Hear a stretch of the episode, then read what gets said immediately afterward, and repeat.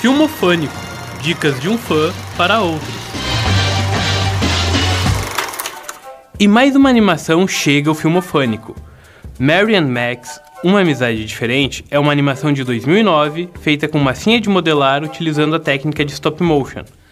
Você sabe o que é isso? Stop motion é tipo uma série de fotos de um mesmo objeto retratado em posições levemente diferentes e, quando reproduzidas em sequência, dão a ideia de movimento. Ainda não está claro? Calma que o tio explica com um exemplo. Eu não sei se ainda fazem isso, mas no meu tempo de criança existia um tipo de caderninho chamado flipbook, que eram várias folhas, uma em cima da outra, e a gente ia desenhando no cantinho de cada folha a mesma imagem em posições diferentes, para quando folhear tudo junto, a ideia de movimento acontecer. Eu admito que sempre fui um desastre nisso.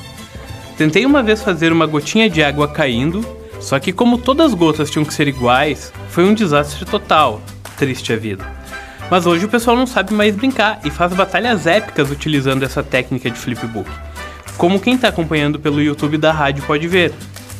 Então, voltando a Marian Max. Para vocês terem uma ideia, foram utilizadas em média 24 fotos para cada segundo da animação. Agora faz as contas e pensa quantas fotos para 1 hora e 53 minutos. A animação aborda temas pesados, presentes na vida das pessoas, como depressão, isolamento e angústia, sendo que um dos personagens ainda possui a síndrome de Asperger. Que para explicar vou usar as palavras do próprio Max, que é o personagem que tem a síndrome. Ele explica que possui uma mente completamente lógica e é incapaz de entender a expressão dos sentimentos das pessoas. E isso aparece em várias cenas da animação, e são cenas muito engraçadas. O diretor e roteirista australiano Adam Elliott se inspirou em histórias reais para compor os personagens. Mary and Max é seu primeiro longa-metragem, tendo anteriormente dirigido curtas, como o premiado Harvey Crumpet, que faturou um Oscar em 2004.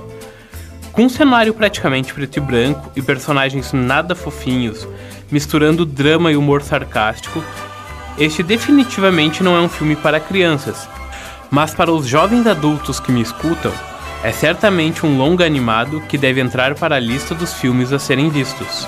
Quer ver mais? Acesse facebook.com barra que toda quarta-feira vai ter uma dica nova para você. Filmofânico. Dicas de um fã para outro.